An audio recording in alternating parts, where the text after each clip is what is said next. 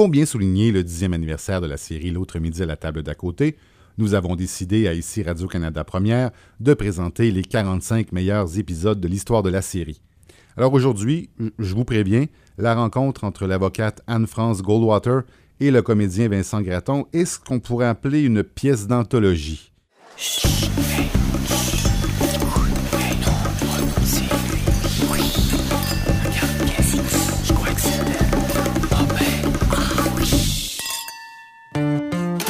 L'autre midi à la table d'à côté, Une idée originale de Francis Legault avec Anne-France Goldwater et Vincent Gratton. sur Ici Radio-Canada, première. Et qu'elle est donc chanceuse, France Baudouin? Pourquoi tu parles de France Baudouin là, là? Mais parce qu'elle est mariée avec Vincent Gratton. Mais je vois pas le rapport. À ta gauche. Non, l'autre gauche. Mais ouais, quoi? Allume, c'est le beau Vincent Gratton. Ah, je l'avais pas reconnu avec ses petites lunettes rondes. Oh, moi, je pourrais le reconnaître même dans la jungle des yeux fermés. T'en mets pas un peu, là. Mais il est pas avec France. Oh, j'espère qu'elle trompe pas. Ah, Calme-toi, là. Il est avec Anne-France Goldwater. Qui? Anne-France Goldwater, la célèbre avocate du droit de la famille. Elle est une femme brillante. Puis il paraît en plus que c'est une croqueuse d'hommes. Oh my God, elle va faire juste une bouchée de mon Vincent. Mais veux-tu bien me dire ce qu'elle cherche dans sa grosse sacoche à paillettes bleues? Je veux juste être prête au cas où vous m'appelez maître. J'ai toujours, il y a toujours des surprises dans mon sac. Ah oui? Oh, moi, pas un fouet? Ben, ben voyons. Oh On sait jamais quand on a besoin. Non, mais sincèrement, là, un fouet rouge. Ah, ah. Mais à chaque repas, tu, euh, tu, tu le portes vraiment dans, dans ta sacoche? Parfois, je porte à la cour si j'aime pas le mari. C'est le genre à abaisser la femme. Je l'ai près devant moi pour qu'ils comprennent c'est qui qui domine dans la salle d'audience et je laisse juste comme ça. Une fois, j'avais amené un fouet style euh, euh, Harrison Ford, like le oui, super le- le grand, grand, quand là. vous faites. Mais le juge va pas dire, s'il vous plaît, euh, maître Goldwater. Normalement, on euh, laisse pas le juge voir. On fait Ah, ok, ok, ok, très bien, ok. Le but, c'est juste créer, ça. c'est une mise en scène, c'est pour atmosphère. Et là, on le cache, on fait Ah! Et là, je cache le fouet, ça, ça va OK, c'est comme ton petit lapin porte-bonheur. Mais c'est Exactement. un fouet. Mais ça, c'est la première fois que je vois ça. Ma question plus sérieuse. Comment se fait-il pour la nouvelle génération que c'est devenu à la mode de, de éliminer tout poil sur le corps, notamment aux endroits délicats? Et si la question... Maintenant, la question est sérieuse parce que je le discute que avec mes amis d'un certain âge. Parce qu'à notre âge, quand on était jeunes, ce qui était intéressant à regarder, c'est au contraire Le, le velu. Les, les gens aiment le velu. Les Disons, femmes aiment le disons. velu en général. Premièrement, je comprends pour vous les ans. Ça, c'est pas difficile. Vous voulez avoir l'air d'être plus impressionnant, qu'il y a plus de taille, plus d'impact, quelque chose Par rapport au sexe, tu veux dire. par rapport que- au- Le fait qu'il soit que- comme. euh, Il sort plus du corps. Oui, genre. le fait Mais du point rasé. de vue de la femme, euh, non, épilée, Oui. rasée. Non, ça, c'est rasé, c'est encore une autre génération. Je parle de la génération des jeunes aujourd'hui. OK. OK, là, c'est épilé ou laser ou que ce soit. Hmm. Mais pour les femmes, c'est une image que pour moi infantilise la femme parce que ça donne, ça dégage petite fille de 10 ans. Je suis d'accord. Mais je dois t'avouer que je suis pas du tout de cette école-là, moi. Alors, allez-y. Je suis. j'a- J'assume d'abord mon poil et le poil de l'autre. Mhm. Ça, pour moi, il y a comme. euh, Je me suis rasé une fois dans ma vie. Pour l'essayer. Tout le monde Ben. C'est-à-dire, c'était la fête d'une amoureuse et je voulais lui faire une, euh, une blague. Oui. Et je lui avais écrit, je m'étais rasé, je lui avais écrit Bonne fête. mais c'était c'était une blague. Mais je suppose elle apprécie. ben je- oui, elle a, mais elle a beaucoup ri. Elle a beaucoup ri comme quoi. Qui était le euh, but. Oui, oui. Alors, le but, c'était pas la stimulation. Non, non, non. Le but, c'est la blague. Ben, c'est-à-dire, je pense que le rire peut être une stimulation aussi, là. Mais moi, comme je, crois, hein, Oui. c'est l'influence, c'est l'influence pervers de la porno. Parce que j'ai toujours pensé que la pornographie avait une place très importante Dans la, dans la vie en général, parce que ça peut parfois donner des idées. Mhm. Mais je suis d'une époque, je, sup- je suppose, plus innocente. Un film comme Debbie Does Dallas ne se compare pas à la- la- le calibre de porno qui existe aujourd'hui, qui est beaucoup plus cru et presque offensant parce qu'on on déforme un peu les bonnes idées qui existaient auparavant. Et ça devient, et c'est déjà devenu, le commun des mortels l'accepte que le standard. Mais est-ce que les femmes, et c'est une question, c'est pour ça que ma question est sérieuse et plus sérieuse que vous pourrez imaginer, est-ce que les femmes sont si stupides dans la société en général de dire on va accepter le standard établi par la pornographie parce que les hommes ont tant de pouvoir sur nous? Parce que ce sont les hommes qui sont plus intéressés par la pornographie visuelle. Nous, nous sommes les femmes, on a, on a une attitude différente. On veut faire, on veut toucher, on veut caresser, on veut embrasser, aller regarder le sport de l'autre.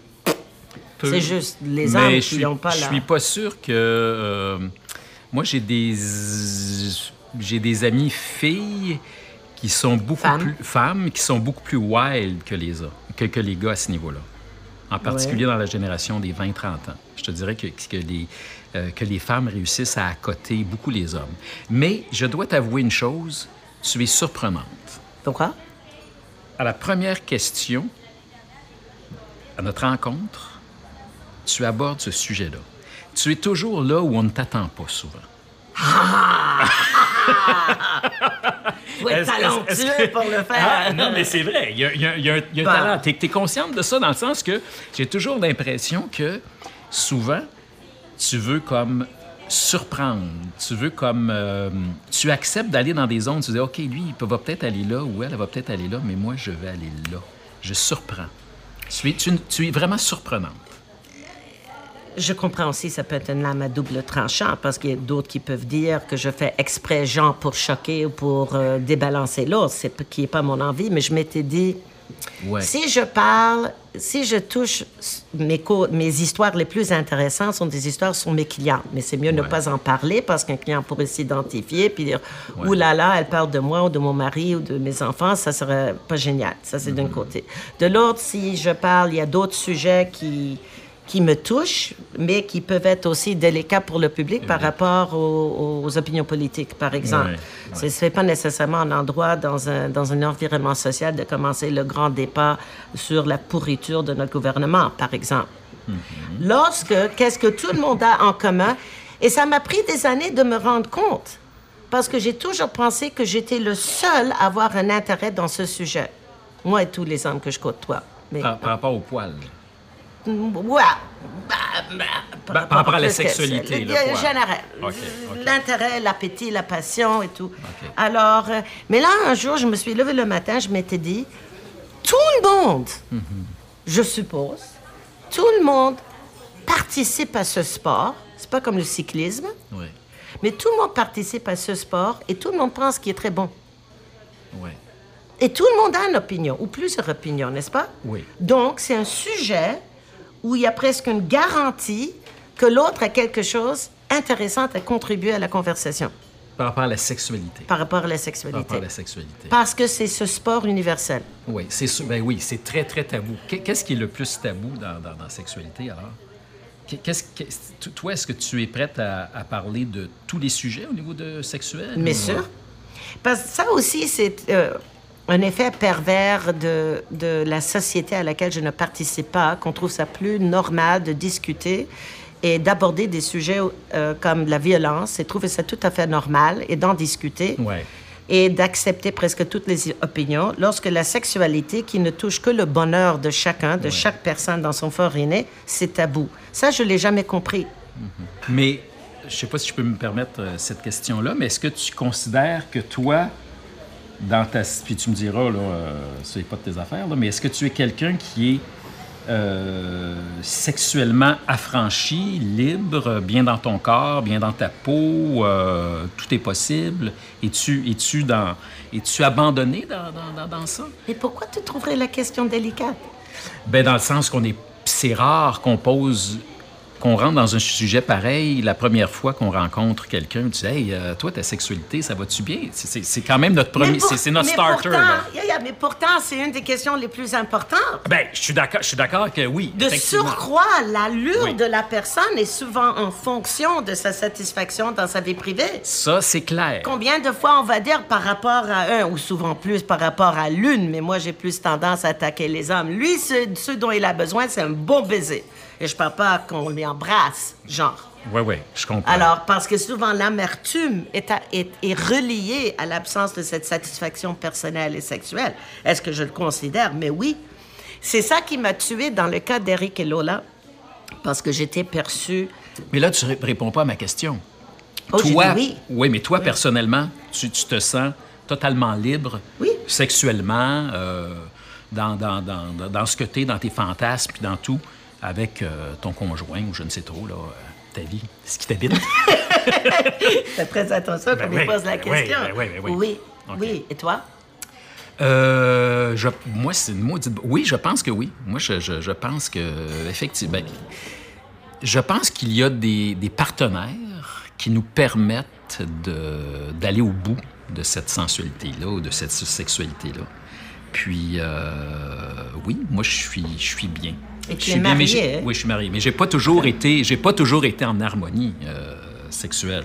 Ça, c'est clair. Pourquoi? N'est-ce pas plus Ben, je, facile je- je- pour ben, non, je, je pense qu'il y a, il y a plusieurs, plusieurs facteurs. Il y a le fait si est-ce que toi, tu es bien dans ta peau? Est-ce que toi, tu es bien dans ton corps? Est-ce qu'il y a une, une certaine harmonie avec l'autre? Est-ce qu'il y a une communication avec l'autre? Euh, moi, j'ai eu des, euh, des périodes, une année, pendant deux, trois ans de temps où j'ai été très, très volage. Puis ça n'a pas été, même si à ce moment-là, j'ai eu plus de partenaires euh, sexuels qu'à d'autres moments dans ma vie. Ça n'a pas été les moments où j'ai eu de très grands frissons sexuels. Pas du tout. Donc, c'est pas le nombre de partenaires non, qui comptait, mais non, la c'est qualité vraiment, du partenaire. Oui, puis où est-ce que tu es toi dans ta vie par rapport à, à ton corps, par rapport à ta vie, par rapport à, à tes intérêts, par rapport à t'es-tu bien dans ton travail? Tu sais, c'est comme un tout, tu sais, c'est une espèce de tout. La communication ben, euh, sexuelle, c'est quelque chose qui est, qui est profond, puis je pense qu'on peut pas partager Ah, mais ça. oui, euh, mais la- toute la sexualité est dans la tête.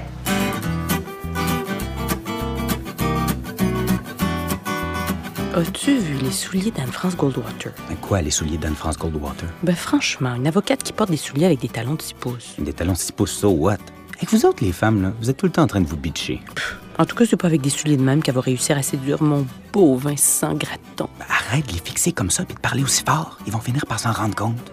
Mais quelqu'un là qui nous écoute, là, qui nous écouterait à la table euh, d'à côté, mettons, là, dirait, mais ils sont complètement iconoclastes, là, eux autres, là, de, de- Pourquoi? de parler. Ben, c'est ça. Mais, comment tu es perçu, par exemple? Est-ce que tu parles de sexualité, par exemple, dans, au cabinet où tu Mais es? oui. Ben franchement, let's go, on y va. Mais C'est c'est ça- où le privé? Qu'est-ce qui est privé? Qu'est-ce qu'on peut partager? Qu'est-ce que... Donc, entre mes amis, avec mes enfants, mes enfants sont grands quand même. J'ai des enfants de, de, 30, de 29 et 32 ans. Je suis déjà grand-maman, alors c'est pas que j'ai des tout petits à la maison. Pourtant, j'ai jamais empêché mes enfants de regarder la porno quand ils étaient petits non plus. Mais encore, je répète, la porno était différente en- de- à cette époque que la porno maintenant. Ils regardaient ça devant toi? Mais oui. Ah bon? Mais je préférais qu'ils apprennent à la maison qu'ailleurs. Mais encore, c'est pour ça que je répète, il y a une dégradation dans la poste. C'est pour ça que j'ai commencé ce sujet. Je touche un thème féministe. Parce qu'il y avait une époque où, euh, où c'était plus important, dirais-je, l'histoire. Allez dire l'histoire est importante, mais il y avait un aspect de créer une certaine ambiance, une certaine atmosphère avant de passer à l'acte. Et là, pour que ça soit au moins intéressant, là, c'est devenu si cru que c'est... J'aurais, j'aurais plus de plaisir à aller regarder deux cochons sur la ferme que de regarder les êtres humains dans l'acte. Sauf que maintenant, sur le, en termes de droit, un parent qui laisserait écouter, mettons, un film pornographique à ses enfants pourrait être accusé. Est-ce qu'il pourrait être accusé? pourrait être accusé, certainement. C'est ça. Ça pourrait être vu comme euh, complètement inapproprié. c'est c'est selon l'âge et la maturité de l'enfant et le but qui est ciblé. Et c'est pour ça que je dis certainement aujourd'hui l'aspect où les, les partenaires, les acteurs des deux sexes sont tellement traités comme de la viande que ça ne donne pas envie. Ça donne pas envie de les regarder, ça donne pas envie de les écouter, ça donne... C'est, c'est, c'est tellement pas érotique, c'est tellement pas stimulant que... Donc, pour, pour être si libre là, par rapport à ce sujet-là, est-ce que ça veut dire que toi, dans ton enfance ou dans, dans ta famille, euh, il y avait cette liberté-là? euh, Non, du tout. Mais ma mère est décédée quand j'étais très jeune. J'avais trois ans. Mon père est décédé un peu plus tard, quand j'avais 20 ans. Mais ce n'était même pas le cas. Je, ma théorie personnelle, c'est que mon père est tombé en dépression après le décès de ma mère. Elle s'est suicidée le jour de sa 40e fête. Le 25 De- de ses septembre 40 ans. 63. Yeah, de ses 40 ans, le, le 25 septembre 63.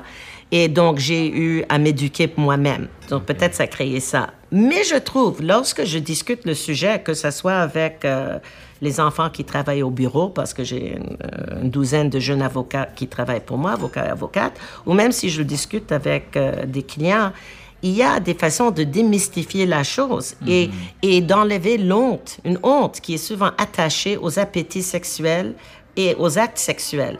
Je, je reçois encore, j'accueille encore des clientes qui ont un problème de satisfaction dans leur mariage. Et c'est pas que je me permets d'être leur thérapeute, c'est pas mon rôle, mais je les mène quand même à comprendre qu'est-ce que c'est la masturbation et comme une femme a un droit aussi à demander satisfaction de son mari. Elle n'a pas à rester dans un mariage pas satisfaite ou abandonner un mariage que parce qu'elle n'a pas su éduquer son mari. C'est quand même pété. Moi, il me semble que tu, tu sais, je m'en viens te rencontrer pour euh, me défendre dans un droit de divorce, puis tu me parles de masturbation. Je fais, hey, bon, ben, hey, mon avocate. hey, Si c'est l'homme, ça va être le conseil contraire. OK. Parce que si un homme vient puis commence à se plaindre à moi qu'il veut se divorcer parce qu'il y a un problème de sexuel avec sa femme, et puis ils ont trois enfants, puis elle, elle travaille, puis il travaille, puis ça a l'air d'être autrement un mariage réussi. Je dis, ah, ah, ah, ah. Et je suppose vous passez votre temps... euh, est-ce que vous... S'il a une blonde, c'est autre chose, je veux bien. Mais souvent, un homme va venir et dire, il n'est pas satisfait de sa femme, il veut divorcer. Non, non, il n'y a pas commis l'adultère. On cède tout de suite la réponse. Couche pas avec sa femme, puis il n'y a pas une blonde il couche avec sa main gauche ou sa main droite, n'est-ce pas? ou autre objet. Oui, oui, oui, je comprends. Mais. Ou autre objet, pluriel. Ouais. Alors, et là, je dis, mais arrêtez de le faire. Faites-vous un engagement à vous-même que pendant 60 jours, vous n'allez pas vous masturber. Retournez à la maison, regardez votre femme et pensez, c'est là où est votre satisfaction sexuelle. Et là, vous allez me dire dans 60 jours si vous êtes encore intéressé à divorcer. As-tu déjà dit ça à un juge en cours? Monsieur le juge, je pense que vous devriez euh, aller dans la chambre d'à côté pour vous détendre. ça t'est jamais arrivé, ça, non? Non, non, une chance. euh, nos juges ont l'air d'être euh, assez satisfaits d'eux-mêmes, pas besoin de conseil d'assistance. Mais je dis sérieusement parce que ça m'arrive souvent que des gens qui viennent pour divorcer, ça nous fait de la peine. C'est pas, c'est-à-dire, c'est pas juste moi, c'est d'autres avocats aussi. Je veux bien si quelqu'un est devenu alcoolique. Je veux bien si une femme vient les battue. Je veux bien un homme lui dit, ma femme, elle a un amant depuis trois ans, elle veut pas laisser son amant. Bon, il y a pas, là, il n'y a pas de choix. Il n'y a rien à discuter. Si les sentiments sont ailleurs, ou il y a un problème de violence ou de consommation, il n'y a rien à dire. Là, le divorce, pour moi, n'est pas optionnel. Mais quand vous voyez des gens qui sont quand même ensemble depuis 15, 20, 25 ans, puis ils ont des enfants, puis une vie réussie, une maison, une profession ou deux, on- on n'est pas là, nous autres, à juste sortir un timbre en caoutchouc puis dire, bon, divorcer, donnez-moi de l'argent, c'est fait. Ça sert à... Ça serait pas une vie, une- ça serait pas pour moi respecter mon devoir de favoriser la réconciliation de couple. Et souvent, le problème est par rapport à la sexualité. Mais c'est pas ce qu'on dit, par exemple, les avocats. On, on dit, on dit souvent, à partir du moment où un avocat rentre dans un divorce, tu es sûr qu'il n'y aura pas de réconciliation, l'avocat va mettre la marde là-dedans. Es-tu d'accord avec ça? Regarde, juste au moment où on entend les, les- les- les pompiers arriver. Ça fait un bon effet Ça fait un bon- sonore. ça fait un hein? bon effet. Mais es-tu d'accord avec ça? Souvent, on va dire, regarde, mets pas d'avocat là-dedans, là, c'est la marde. Le couple s'entendait relativement bien, les avocats rentrent, puis paf, ça pète. Puis ça te coûte un bras. Est-ce que, tu, tu es d'accord avec ça ou... Je l'ai déjà vu, donc je ne peux pas le nier, c'est vrai. Mais c'est pas chaque avocat qui a la même conception de son rôle d'avocat. J'ai peut-être un avantage, j'avais un père avocat, puis c'était quand même, il était loin d'être le père parfait, mais il avait beaucoup d'entre-gens. Il n'était pas non plus l'avocat le plus brillante, c'est ma mère qui était l'avocate brillante, mais son, sa réussite était basée sur son entre-gens. Et une partie de son entre-gens, c'était l'empathie qu'il avait pour ses clients. Alors, il y a des choses que j'ai appris qu'on n'apprend pas en école de droit. D'accord? On apprend presque plus en école de droit comment être courtois envers l'autre collègue que vraiment comment prendre soin de, de son client ou sa cliente. Et le problème, c'est que notre profession en tant que familialiste, et je l'ai déjà argumenté au barreau, ça fait des années, qu'on est un drôle de profession hybride. Et on fait comme le mi-chemin entre le thérapeute et l'avocat classique. Et c'est pour ça que beaucoup d'avocats veulent pas toucher le droit de la famille, parce que C'est très délicat. difficile à trouver à quel moment dois-je être difficile et dur. Par exemple, disons, Madame, laisse pas, euh, laisse pas les enfants voir leur papa. J'ai vu des dames comme ça et c'est horrible de priver des enfants de, de, de pères qu'elle a choisi pour eux. Et je dois dire ça souvent à des femmes. C'est toi qui as choisi ce papa pour ses enfants. Du point de vue de ses enfants, il n'y a pas, il n'y aurait jamais autre, aucun autre papa. Peu importe le nombre d'amants que tu pourrais prendre demain. Et c'est dur d'avoir à parler comme ça. Même chose pour les hommes. Les hommes, ça peut être le contraire. Veut pas payer sa pension pour ses enfants. Je dis, c'est toi qui as mis ses enfants au monde. C'est à toi de prendre tes responsabilités. Alors ça, c'est pas facile pour l'avocat classique. Et là, parfois, il faut être dur. Mais à d'autres mamans, c'est... il m'est arrivé, mi-divorce, d'accomplir des réconciliations. J'avais une femme alcoolique qui s'est repris en main pendant son divorce.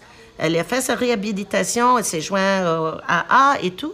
Et le couple s'est réconcilié. C'était inimaginable comme réussite. Parce que je pouvais pas blâmer le monsieur de vouloir divorcer la madame. Elle était arrêtée pour faculté affaiblie. Elle avait frappé à un moment donné. Une fois, on avait à la cour. Elle était tellement sous, elle pouvait pas marcher droit ou drette, comme on dirait dans le bon québécois. Et puis, c'était pénible. Mais quand elle s'est reprise en main, la relation a réussi. Alors, j'avais une autre, un couple avait perdu leur enfant, un enfant, de leurs deux enfants, un cancer. Ils se sont jamais remis. Alors, le divorce durait, durait, durait. C'était peut-être deux ans sans jamais rien résolu. Un jour, ils se sont levés le matin. Je ne sais pas comment c'est arrivé. C'était miraculeux. Mais une chance que les avocats n'ont pas sémé plus de, de- de méchanceté les, entre les deux. Et ils ont réalisé qu'ils s'aimaient encore. Et depuis ça, ils ont eu deux autres enfants. Ils sont encore ensemble jusqu'à ce jour. Mais est-ce que ça t'est déjà arrivé de défendre, par exemple, une femme et que lorsque le juge donne son verdict, t'es triste pour l'homme qui a perdu, par exemple? Sûr, ça m'arrive. Ça m'arrive d'être triste pour genre, genre. Pa- Parce, parce, parce que tu dis, OK, ce gars-là aurait pu avoir une garde, mettons, euh, plus prolongée ou euh, une semaine, une semaine, dans les faits, là. Mais que, bon, toi, t'es es by the book selon la loi, tac, tac, puis tu dis, bon, ben, le gars va pouvoir voir ses enfants seulement euh, une fois. Moi, sincèrement, là, regarde, moi, je me suis arrangé avec mon, mon, mon ex, là, on avait une semaine, une semaine, OK? Tac, tac, mais on s'est organisé sans, sans, euh, sans avocat. Ça a été certainement, nous autres, dans notre cas, notre, notre plus belle, une des plus belles ré- réussites de couple, là, certainement. Mais si on m'avait interdit de voir mes enfants, euh, écoute, plus d'une fois par semaine, j'aurais capoté. Moi, écoute, moi, comme père, j'aurais capoté. Mes enfants, c'est essentiel. Et parfois, ça ne ça, ça- ça- ça va pas justifier, par exemple, les, les- les- gars qui vont bloquer les ponts, là. Mais euh, Father on Yeah, justice, je sais pas yeah, trop, là. Mais moi, sincèrement, si on m'enlevait la garde, parce que je sais que je suis un père qui est, qui est responsable, puis qui est aimant, et j'ai bien des défauts, mais ça, je sais, c'est- ma force, là. Si on m'enlevait, ah, je, je serais, je- ça serait dur en maudit. Mais Ça vous savez com- maudit. combien de fois j'ai, dans une année, à m'asseoir avec une femme que pour des bonnes ou mauvaises raisons se fâche contre son mari. Et souvent, ce sont pour des mauvaises raisons. Il a pris une blonde. Moi, il faut que je raisonne avec la femme. Écoute, je dis, si moi, en tant que femme, si l'homme, il peut veut le mettre le zizi ailleurs, j'ai pas envie qu'il me... Je parle comme ça à mes clients. Je veux pas qu'il me revienne avec son zizi sale et partager tous les microbes de l'autre avec moi. Pour moi, il y a un croix là. Il veut être avec l'autre blonde, c'est sa perte. Il t'a perdu et toi, tu es brillante, tu es magnifique, tu es fantastique. Et si je parle comme ça, tranquillement, je réussis à convaincre la femme que c'est vrai qu'elle mérite mieux. Dès que c- une colère comme ça passe, j'ai plus de problème avec les enfants. On se comprend? Ouais. Parce que c'est souvent, il y a beaucoup de méchanceté derrière. Parce que chaque sexe a son pouvoir. Et c'est souvent les femmes qui ont pouvoir sur leurs enfants. C'est juste une réalité de la vie. Un pouvoir émotionnel. Souvent, les hommes ont le pouvoir sur l'argent. C'est une réalité économique. Les hommes sont portés souvent à avoir plus d'argent. C'est pas universel, surtout pas aujourd'hui. Mais il faut lorsqu'il y a un vrai querelle à la cour, il y a une raison. C'est parce que quelqu'un est fâché contre quelqu'un. Quelqu'un n'est pas bien dans sa peau, il n'est pas serein, ou comme moi je dirais, il ou elle n'a pas l'amant ou la blonde qu'il Qui- lui, faut lui faut. pour être heureux, épanoui, n'est-ce pas? Et là, oublie la colère envers l'autre et se comporter correctement par rapport aux enfants. Mais est-ce que ça me peine quand un homme perd quelque chose? Oui, je pense à un- à- directement à un cas où il y a trois enfants. Euh, il y avait trois enfants qui voulaient pas voir leur papa et le papa avait pris une blonde que les enfants appréciaient pas. Allez voir combien était l'influence des enfants ou euh, des, de la mère ou, De la mère, ou c'est ça. l'implication de, de- ou l'attitude des, des enfants. Oh, Ouh, c'est beau, merci, merci. camarade. Nous sommes deux gourmands. On se rejoint là-dessus. Oui, ouais, ça c'est bon. Et en tant que gourmand, je vais profiter. Alors, Donc, euh, mais c'est parce que la blonde était aussi beaucoup dans la vie des enfants et les autres enfants, des autres enfants à l'école taquinaient ses enfants. Ah, on sait que ton papa, il a une blonde, il triche sur ta maman. Donc c'est pour ça que c'était pas clair pour moi. C'était vraiment la faute de la mère. Là, ça avait l'air d'être plus vraiment les enfants qui vivaient des répercussions dans leur vie privée que papa avait pris une blonde qui était souvent à l'école. Alors, à un moment donné, j'ai pris comme mon devoir, parce que c'est mon devoir, de trouver une solution à la chose. On a essayé la thérapie, on a essayé des psys, on a essayé du counseling. Papa voulait jamais se livrer à ça. Merci. Il voulait jamais, mais jamais se livrer à, à- à ça. Et à la fin, le juge ordonnait qu'il va avoir des droits d'accès peut-être trois fois par année. Ça a été son erreur. C'est là, c'est là où... Oui, alors, OK, ça m'a peiné OK, je comprends. parce que moi, je ne doutais pas qu'il vraiment il, il aimait ses enfants. J'avais pas de doute là. You know, on met- typiquement, on met pas trois enfants au monde avec la même femme si on n'a pas envie d'être avec ses enfants, les élever. C'est- Les hommes ont la capacité de dire non. Mais là, je pouvais me consoler dans mon fort aîné que il a causé le problème, il n'a pas voulu solutionner le problème. Parce que j'avais convaincu, madame, j'avais convaincu les enfants d'essayer, je veux dire, va avoir un thérapeute présent, tu pourrais dire tout ce qui est sur ton cœur, blablabla, pour rendre la chose agréable pour les enfants. Il n'a pas voulu, voilà. Oh, je comprendre. Comprendre quoi? Vincent a des problèmes de couple. Mais pourquoi un acteur comme Vincent Gratton mangerait avec une avocate comme Anne-France Goldwater si c'est pas pour se divorcer? Hum? Faut-tu vraiment que je réponde à ça? Si j'étais journaliste pour sept jours, je l'aurais-tu le scoop? Hey, Vincent, il est avec France Baudouin, il a quatre enfants, puis tout va bien. C'est-tu clair? Ça, c'est rare aujourd'hui. Qu'un homme se permet le luxe d'avoir quatre enfants. Ben, écoute, est-ce que c'est un luxe? Ben. Oh, ça, c'est une maudite bonne question. C'est-tu un luxe? Moi, moi, je, moi, je suis un père de nature.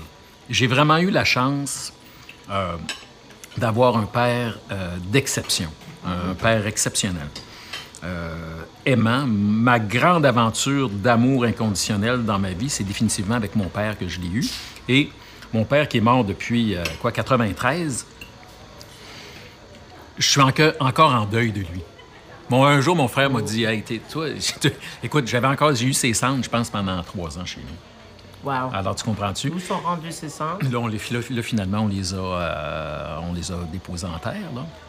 Mais ça a été un deuil difficile. Donc, cette espèce de, comment dire, euh, cet héritage paternel, la douceur de cet homme-là, son amour inconditionnel, euh, je l'ai en moi. Puis je pense que c'est ce qui m'a amené aussi à vouloir fonder une famille, à avoir quatre enfants, bon, de deux mères. euh, Ça, c'était pré-planifié? les deux mères, non. Mais vous dites, c'était votre rêve. Quatre enfants, deux mères, en même temps, simultanément. Non, ça, ça, j'avoue. Mais je dois t'avouer que lorsque je me suis euh, séparé de ma première union, euh, je pense que, oui, bon, comme couple, je pense qu'on était allé au, bout, mais moi, ça a été le deuil de la famille.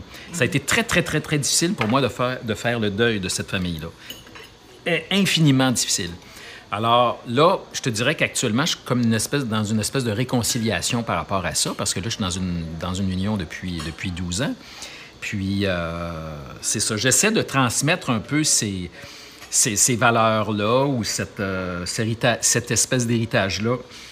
C'est sûr que quand tu parles de luxe, c'est sûr que j'ai dû faire des choix, puis ma conjointe aussi, des choix professionnels par rapport à, à ma famille. C'est sûr qu'à un moment donné, euh, je pourrais travailler euh, 24 heures par jour, faire du théâtre d'été, faire du cinéma, faire de l'animation, développer plein de projets. Regarde, je pourrais travailler sans...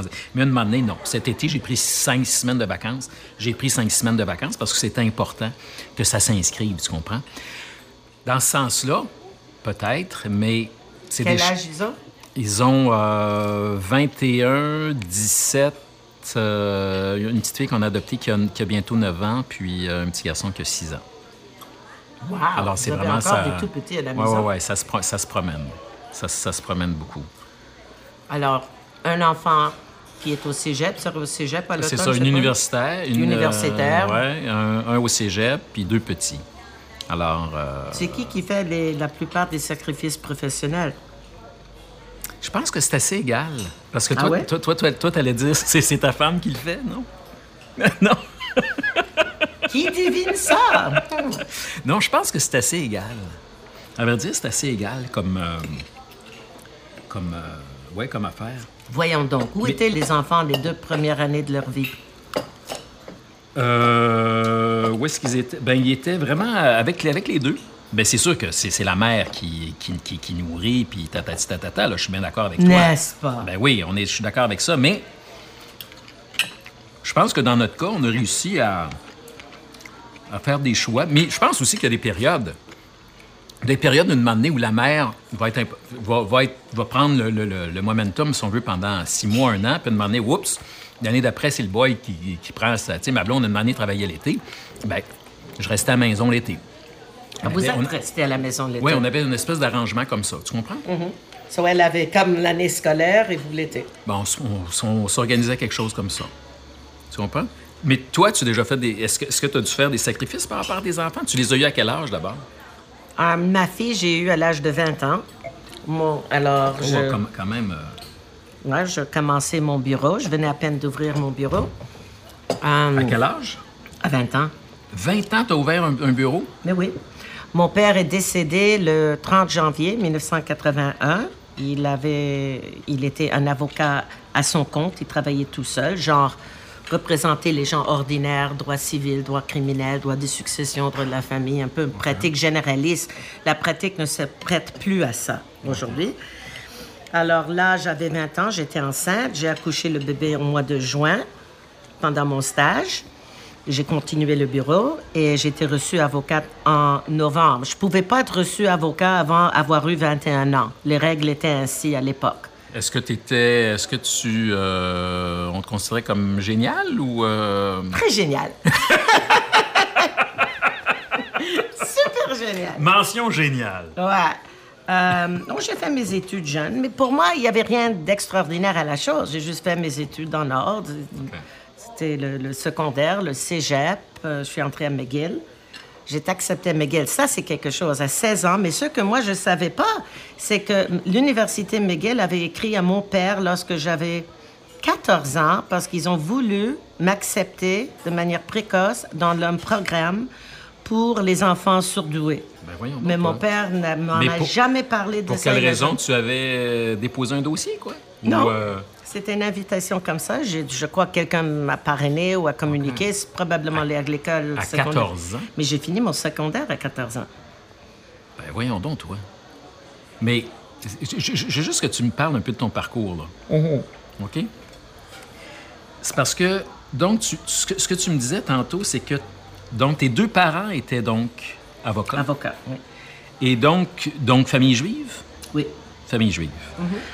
Et ta mère, donc, meurt, tu m'as dit suicide, ce suicide? Tu- Tu avais trois ans. Est-ce que tu peux dire pour quelle raison? Est-ce que c'est quelqu'un qui était profondément... euh, Euh, ce que j'ai appris encore après sa mort, et j'ai appris ça des juges, des avocats qui l'ont connu à l'époque, parce qu'il faut imaginer les gens qui ont fait leurs études au début des années 60 sont aujourd'hui hautement placés dans la société par, par la force de l'âge. Alors j'ai appris par après qu'elle avait eu euh, un amant, elle avait eu une aventure avec euh, un avocat qui est aujourd'hui décédé. euh, what's his name? Philippe Casgrain, qui était son maître de stage de surcroît. Aujourd'hui, ça- Casgrain, la famille... euh, Yeah, yeah, yeah. la famille de Jeanne. Kirkland Casgrain. Oui, oui, Ah, oui, oui? oui. Oui, oui, oui, cette famille-là. Et qu'elle est tombée enceinte de lui. Hein? Elle a voulu s'avorter. L'avortement était illégal ici. Alors, elle a eu un avortement illégal. Elle est tombée en dépression. Elle voyait un psychiatre pour sa dépression. J'avais découvert une lettre qu'elle avait, parce qu'elle était une Française, une juive française, française. de Paris, de Neuilly-sur-Seine. Excusez, excusez. hein. Et elle avait écrit à sa mère en juillet 63 qu'elle voulait laisser mon père et qu'elle voulait retourner à Paris, vivre à Paris avec moi. Pour ça, mon nom est Anne-France, un nom très français. Et trois mois plus tard, elle était morte. Alors, euh, mais moi, je ne le savais pas ça. J'ai appris ça juste à l'âge de 28 ans, les circonstances de son Ouais, ouais. décès. As-tu des souvenirs d'elle? Aucun. Ou... Aucun souvenir d'elle? Aucun. Et c'est bizarre parce que elle est décédée, j'avais trois ans et trois mois, mais moi, je lisais déjà. J'étais capable de lire à l'âge de trois ans. Alors, j'étais un enfant qui était quand même précoce, mais j'ai aucun souvenir d'elle. Alors, euh, mais ça fait en sorte, euh, mais j'ai suivi des, l'école, je suivais à, à mon propre rythme, Rythme. parce qu'il y avait personne pour suivre, pour me suivre dans les devoirs ou pour m'habiller ou pour me laver ou pour Mais me... ton, ton père avait engagé à, la mort de ta mère quoi, une nounou? ou- Non, non, non. Il est retourné vivre avec sa mère, ma grand-mère, qui était une femme atroce. Et Hmm. puis, c'est certainement pas elle qui s'en est occupée. Je vais juste glisser sur ces choses parce que ce sont des souvenirs difficiles. Difficile. Et puis, quand, quand je commence à pleurer, là, j'arrête pas. Et puis, c'est pas bon. Ah, et surtout, j'ai la course cet après-midi. Je commence à brailler. Là, on va ruiner le maquillage. Mais, ouais. Alors, parce que déjà, je sens l'effet physique. Mais c'est pas grave quand même, parce que j'ai réussi de moi-même de sauter de cinquième année à septième à neuvième année. Donc, j'ai fait de 5 à secondaire 1 à secondaire 3, ce qui a fait en sorte qu'à secondaire 5, j'avais 14 ans quand j'ai fini. Et c'est ce qui explique pourquoi Miguel m'aurait aurait invité à mon père que je fréquente l'université. J'ai les papiers quelque part à la maison.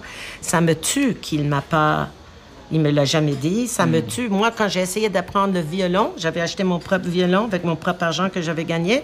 Il m'a battu que parce que je voulais apprendre le violon. Il y a des choses que j'ai pas fait, que j'aurais voulu faire parce que le violon, il faut l'apprendre jeune pour avoir cette doigté. Quand je jouais au piano, que j'adorais, pour le piano, tu peux jouer et apprendre plus toi-même le doigté que le violon, où tu as besoin d'être plus placé sur les cordes. Il me battait pour ça aussi. Donc, très dur. Mais sais-tu ce que, ce que je réalise, ce qui, ce qui nous, euh, ce qui nous unit, Quoi? au-delà du fait que nous sommes tous les deux souverainistes, là? euh, mais ça, on, on- ça, on- on y a- on ira, on, on en reviendra. euh, Ah, ça, ouais, ça, ça, ça, je suis d'accord. Mais je pense que, et toi et moi, très rapidement, on a été deux maudites têtes de cochon. Sincèrement, c'est drôle parce que je t'écoute, puis, puis toi, si tu parles à trois ans, moi j'ai des souvenirs de mon enfance. Moi, j'ai été élevé à Ville-Saint-Laurent à l'époque, où je me promène. À 7 ans, j'allais à l'Expo euh, 67 tout seul, là, tu sais. Moi aussi. Tu comprends? C'était- C'était, c'était comme tout seul. J'étais là tout seul. J'ai... Très, très, très, très, très jeune, j'étais indépendant, autonome. J'avais mes idées de fête. Et ce qui, est, ce qui est hallucinant, c'est que des fois, je réalise que le ticu de trois ans que j'étais en savait plus que l'homme que je suis maintenant à 54 ans. Parce qu'on n'a plus la même certitude. Ben, Quand tu es jeune, tu as la certitude par rapport à la Ouais, vie. En ouais, vieillissant, ouais. tu réalises que rien n'est certain. Tu ne peux même pas faire confiance, tu seras là demain. ouais. Toi, toi, tu es habité par la, la- la peur de mourir? Tu Oh oui, oui, oui, oui, oui, oui. Ça- oui, ça oui, oui, oui, oui. Oh oui, oui. Tu vois l'effet quand moi je commence à parler de ma famille? Oh. Ah, c'est ça. Pour- pour- pourquoi ça vient te chercher euh, Pourquoi ça te vient chercher comme ça? Qu'est-ce qui, Hum, qu'est-ce qui, euh, ça va dans quel espace là? C'est Ben, premièrement, ça m'a pris jusqu'à l'âge de 33 ans de me, rendre, de me rendre compte que je ne suis pas obligée de mourir comme ma mère est morte à, trois- à 33 ans. de pas prendre son relais générationnel. Ouais, imaginez déjà ça. Mon père est décédé à 57 ans, j'ai 53, donc je compte les jours jusqu'à 57 ans. Là, je pourrais dire je suis libérée de la chose, je suis libère, libérée de leur destin. D'accord? Mais euh, je crois que ce que tu décris par rapport à ton enfance, c'est un peu une résistance à la réalité, une, une capacité qui ne s'apprend pas, qui ne s'enseigne pas non plus, de, de s'adapter à toute réalité et de ne pas permettre la défaite, de refuser la possibilité de la défaite. C'est pour ça que tu as cette impression et ce bon souvenir d'avoir été plus sage à 3 ans ou 13 ans, 23 ans qu'à 54, n'est-ce pas? Oui, OK, mais c'est pas tout le monde qui a ça. je comprends. Et c'est difficile à se rendre compte à, à quel point des gens, même rendus à l'âge adulte, ne l'ont pas, ne l'ont jamais eu. Et c'est pour ça, c'est ça. C'est ça qui anime mon discours au- dans le domaine des droits de la famille. Parce que je suis pas d'accord que toutes les personnes ont la même force ou résistance Ça c'est clair. que tu pourrais avoir, que moi je pourrais avoir. Et j'ai toujours cru que la loi est pour protéger les gens en dépit de leur vul- vulnérabilité ou en fonction de leur vulnérabilité, de leur faiblesse, de leur insécurité, de leur manque de courage. Parce que c'est pas vrai que chaque personne doit être obligée ou est capable de réussir comme l'autre et que s'il n'est cap- pas capable, on le laisse mourir sur place. Ça, c'est pas, c'est pas ça qui représente la civilisation.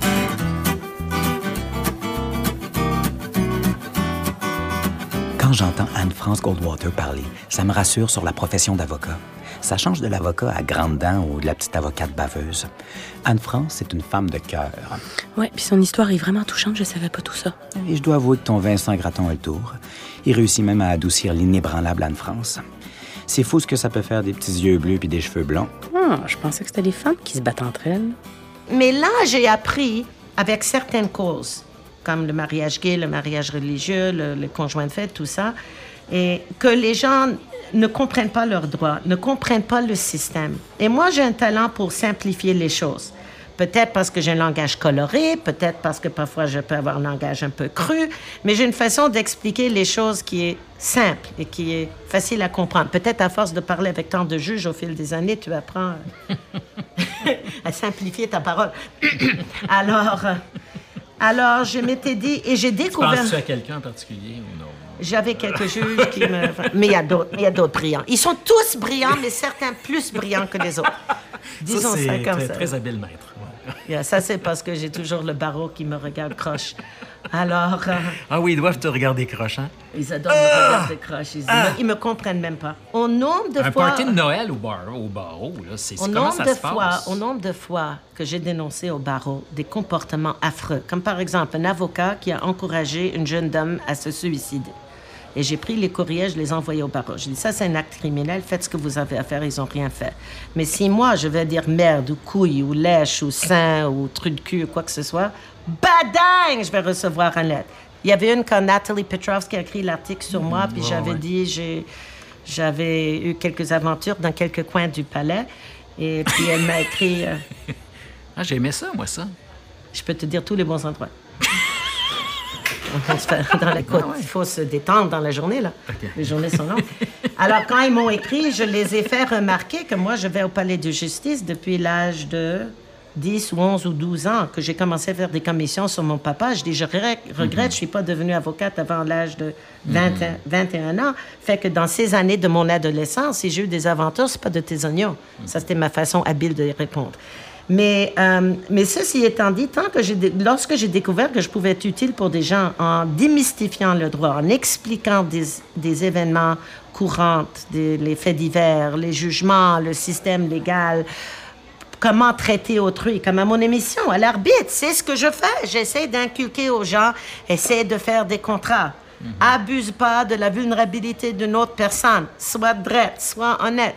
Des enseignements très simples de la vie pour que les gens savent comment dealer Toi, tu correctement vois ça avec autrui. pédagogique, cette émission-là. Oui, super. C'est ma mission. Et j'insiste sur ça. Je leur ai prévenu, la AV, télé, parce que je pensais qu'ils m'avaient engagé parce que j'ai une gueule. Et peut-être ils ont pensé que j'étais pour sortir mon fouet en plateau. C'était pas mon vœu. Alors j'ai gardé ça pour la salle de conférence. C'est- C'est c'est bon d'avoir des jardins secrets, là. C'est étonnant pareil qu'une femme comme Anne-France Goldwater puis un gars comme Vincent Gratton puissent manger ensemble sans se pogner. Ah, pourquoi tu dis ça? Ben là, Vincent est souverainiste et de gauche. Disons que c'est pas trop le genre d'Anne-France. On a le temps de sympathie pour les enfants, les carrés rouges. T'as pas de sympathie pour... euh, Moi, personnellement, non. Ah non? Mais non. Je suis fière qu'ils sont rebelles. Oui, moi je suis très fier. Oui, Et je- il, il y avait derrière ça, derrière cette action-là, des carrés rouges, quelque chose qui allait beaucoup plus loin que les frais de scolarité. Là, on s'entend là-dessus. Là. Oui. Dans le sens que, moi, moi quand on dit hey, les carrés rouges, les carrés... Hey, les carrés rouges, là, ils ont été les premiers au Québec à dire Hey, les crosseurs là, de Laval, les, les politiciens véreux, toute la gang qui finance les partis, ceci étant dit dans tous les partis politiques, là, hein? Euh, dans tout, hein, on s'entend Y là-dessus. compris. Le Parti québécois, Merci. les partis libéraux. La CAQ. Bon. La CAQ, on le sait dessus, on ne sait pas, en tout cas. On ne sait pas encore. on ne sait pas encore. Mais en tout cas, bref, à partir du moment... Quand le poisson nage dans l'eau, est-ce qu'on sait quand il avale de l'eau? Non. Ça, c'est... c'est- c'est- T'es t'es incroyable. N'est-ce pas? Mais de dire, Mais- étaient les premiers, comment des gens de notre âge, nous les vieux là, parce que nous sommes rendus là. Un, âge, un âge vé- vénérable. Il y a vénérable. Ouh, j'aime vénérable. C'est mieux que de nous appeler les vieux. le chapeau qu'on a fait porter au Carré Rouge, vous êtes des bébés gâtés, vous êtes des ci, vous êtes des ça. Un moment donné, ça a été. Moi, dans ma tête, c'est Hey, ma gang de Torvis, là. Eux autres sont dans la rue pendant que toi, tu te pognes le bang chez vous, pendant qu'on se fait, mais vraiment, je le dis en toute euh, simplicité, vraiment crosser, là. Mais oui. Vraiment, vraiment voler. Tu te fais voler ton pays, tu te le fais voler. Tu te fais, te fais voler par des pétrolières, tu te fais voler par un Le Plan Nord, tu te fais voler par un paquet d'affaires. Puis eux autres, au moins, ils disent Hey, nous autres, on pense que ça peut être gratuit, on veut une accessibilité à, tous. Vous dilapidez nos ressources, vous dilapidez, vous faites des parties entre vous, vous allez euh, dans le vieux Montréal, dans, vos clubs privés puis tout le kit.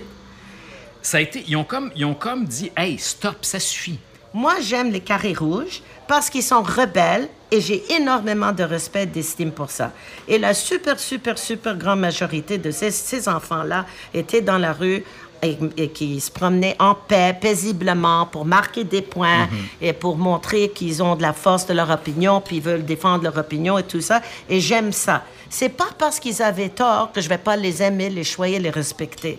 Et il faut reconnaître qu'ici, c'est le seul pays et patrie sur toute la crise de planète où tu peux mettre tant de personnes dans la rue et puis il y a à peine s'il y a eu un incident par nuit, c'était beaucoup. Il n'y avait, euh, il y avait pas des morts dans la rue, il n'y avait pas de bombes, il n'y avait pas d'attaques terroristes. Ça, on est d'accord, mais c'est pas comme ça que les journaux en ont, en ont parlé. C'est comme si le Québec était à feu à sang. Moi, je- moi j'étais en tournée à ce moment-là à travers le, le- le- Québec, puis les gens me disaient à Rivière-du-Loup ou ailleurs, mon Dieu, Montréal est à feu et à sang. Bon, il y, a eu, Bah. il y a eu du dérapage, mais effectivement, quand on compare avec le reste de la planète, hey N'importe boy! où sur la planète. Hey, ça aurait Pourriez-vous explosé, imaginer, même à New York, même à Los Angeles, d'avoir tant de manifestations et que ça ne dérape pas et qu'on laisse des, des cadavres dans la rue? Ouais. Alors, on est extrêmement spécial comme peuple ici. Mais en même temps, même si je suis fier d'eux, et je le dis en pleine face à plusieurs des organisateurs, parce que j'aimais leur cette énergie-là, cette énergie-là, ça, quand ils vont devenir plus matures, ils vont l'utiliser à meilleur escient que... Mais comme toi. voilà. Ah non, j'étais plus docile comme enfant. Boy! Alors, mais ça change... une- t'aurais été une bonne carré rouge, toi. Ah ouais? Ouais, t'aurais été une bonne carré rouge. ouais. Carré rouge, symbole communisme. OK. Alors, mais les vrais responsables de cette merde-là sont leurs parents. Parce que je regrette, ces enfants-là, moi, j'étais un parent très jeune, mais la majorité des gens de notre âge ont des enfants de cet âge, comme les tiens, Oui. n'est-ce pas? Oui. Ça, c'est plus typique.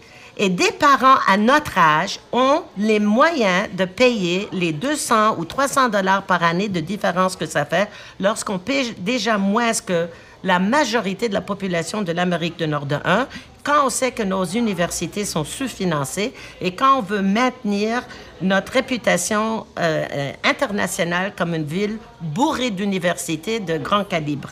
N'est-ce pas?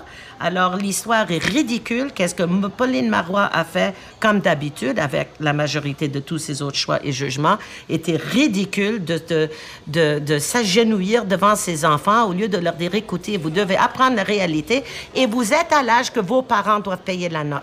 Et parce que quand ouais. le Parti libéral, autrement très corrompu, je le cède, pas besoin d'argumenter avec moi. Ça. Virgule, autrement très corrompu, point.